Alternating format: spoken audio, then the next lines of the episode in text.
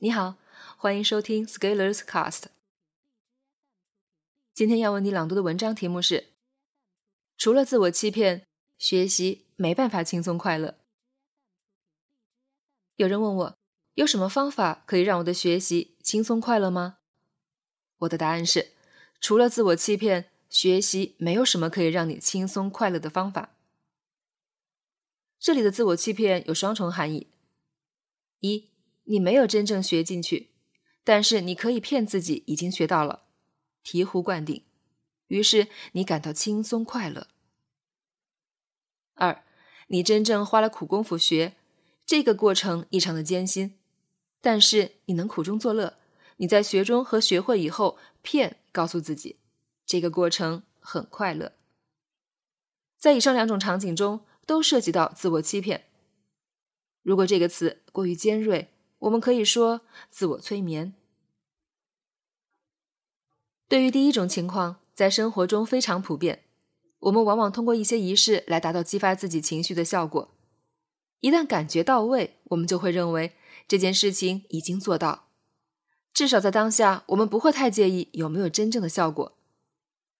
对于第二种情况，其实是成长者应该具备的能力：不怕吃苦，而且吃了很多苦，最终学会了。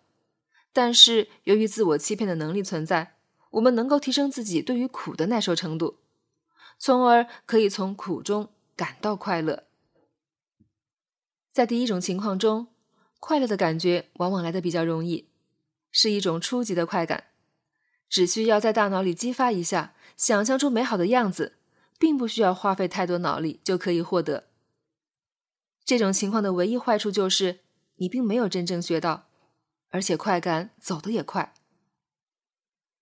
在在第二种情况下，我们如果参与到真正的学习过程中，我们会体会到上坡的压力与痛苦。在未知世界的不确定感中，我们的内心经受折磨与考验，被错误与挫折纠缠，一点也不舒服，甚至会非常压抑。但是，如果我们能调节自己内心的感知敏锐度，不把这些当成痛苦，而当成经历的收获。以及成长的淬炼，我们就有可能从这些痛苦中萃取出快乐。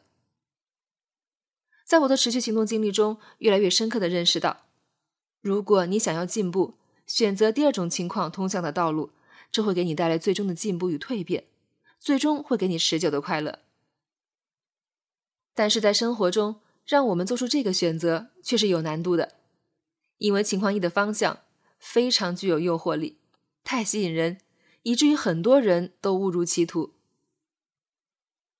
首先，从人性来说，我们本身就有一种偷懒怕累的倾向，而这构成了成长的原罪，也构成了商业的原罪。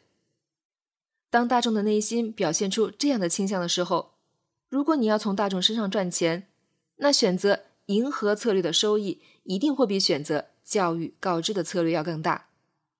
其实这个世界上并没有多少人真正喜欢接受教育，被人辅正，用严格的标准要求，这些都是很不好的体验。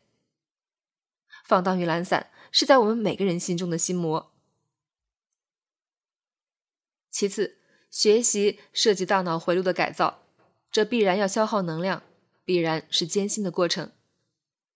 越是有效的学习，越涉及到大脑理智与心智的开发。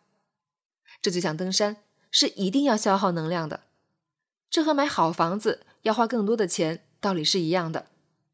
如果明白这一点，就不会在内心犹豫有没有轻松快乐的方法。登山的快乐来自于逆势攀登时的苦中作乐，来自最终登顶时的视野体验；学习的快乐来自于学会并熟练应用，来自于镜子里一个全新的自己。但是脱胎换骨绝不是容易的。有门槛，而这个门槛就是苦其心志，劳其筋骨。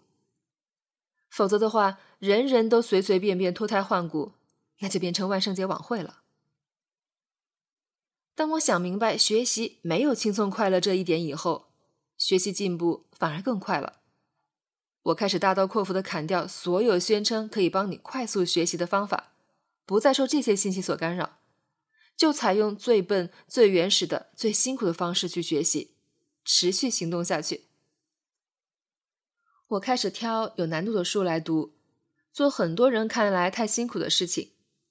我在读《国富论》《资本论》《战争论》这些同行根本都不会看的书，在做一件又一件像苦差事一样的事情，比如每天六点起来读。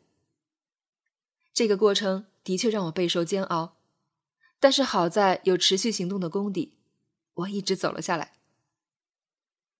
经过几年的积累，我在自己身上发现了许多变化。而反观那些一直在找快速学习方法的人，却并没有什么实质的进步，因为他们没找到，因为本来也没有。我有一位朋友，业内颇有影响力，在二零一一年我们刚刚认识的时候，就说在研究快速突破英语的方法。七年之后的现在，我看他英语并没有什么变化，还时不时的说又发现一个新方法，却并没有学到什么东西。但是如果你把这七年的时间拿来下最笨的苦功夫，英语早就不是问题了。说到这里，一定会有人不同意，因为市面上还有大量的声音在告诉你，用我的方法学习最快，用我的技巧提升最多。还有人会告诉你，光有努力也没有用。在几年以前，其实我并不能理解这件事情。有了本文的视角，其实好解决，原因很简单。如果不告诉你学习可以轻松快乐，你不会掏钱买课；如果不告诉你阅读写作可以很快学会，你不会参加训练营；如果不告诉你二十一天速成，你不会转发到朋友圈分销赚钱。为了赚钱，往往不能说真话，要说你喜欢听的话，这就是商业世界在做的事情。哪怕披上了在线教育的名头。本质还是商业，而鉴于情景一里自我欺骗的可能性，即使你花了钱没学会，在短时间内也依然会感觉良好。商业会有一整套营销的手法，让你感觉这件事情超值，尽管没有在学习上有什么用。但是当学习变成了消费体验的行为，和结果就差得很远了。作为学习者，你就记住一件事情。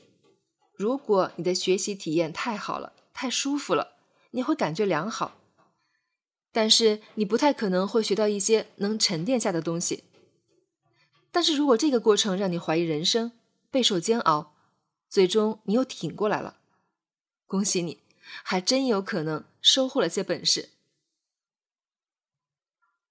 另外，如果你的学习总是指望别人可以给你一些让你感觉快乐又轻松的方式，你就不具备独立攀登的能力，而这就意味着，当你需要学习新的领域知识的时候，你就非常依赖外界有没有正好对你胃口的知识供应。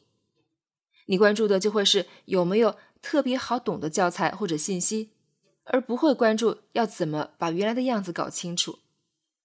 你指望的就是别人，而不是自己的功夫。而学习就是要学到本来的面目，而不只是知道别人精巧装饰后的结果。这就像登山一样，如果你只能依赖别人修好的步道才能走上去，其实就失去了自己开拓道路的能力。做知识世界的开荒者，而不是游客。前者拥有的是认知优势，后者做的只是不停的买票而已。在知识经济时代，学习正在变成一场大家一起认认真真走过场的集体仪式。仪式的目的就是把场面做得好看。方便交差，至于有没有用，没有人会管，甚至也不需要管。很多人在大学里可能经过集体评奖、写材料的事情，把同学找出来，拍几张照片做样子，把材料一写，一份优秀事迹就出来了。现在的学习就是这个样子，警惕专门教你如何学习的人。如果一个人的专业就是研究如何学习，但是自己却没有真正学习一些新知识，进入新领域，反而天天给你讲要怎么学最高效，那这就和骗子比较像。如果你真的是一个好的学习者，那你往往在忙着学习新的领域知识并付出实践，沉迷其中，而根本无暇告诉你怎样学习最轻松快乐。好的学习者其实自己也是在不停的学习新知识，然后有空顺便写一写。比如，你今年把德语学会了，明年又搞懂了机器学习，后年研究了区块链，然后又学会了写古诗。否则，如果专门以研究学习为职业，很容易纸上谈兵，耽误他人宝贵的时间。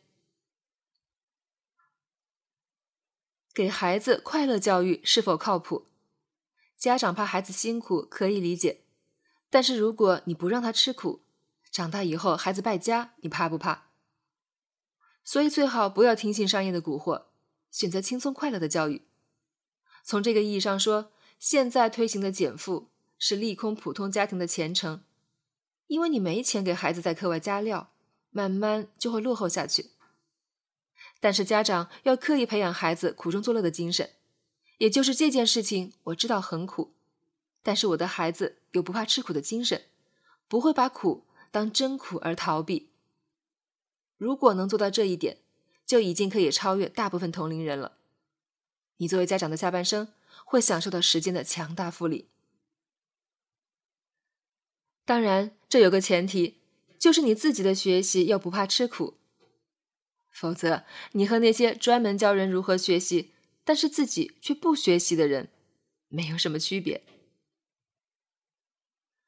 本文发表于二零一八年四月二十日，公众号持续力。如果你喜欢这篇文章，可以搜索公众号，也可以添加作者微信 a scalers 一起交流。咱们下期见。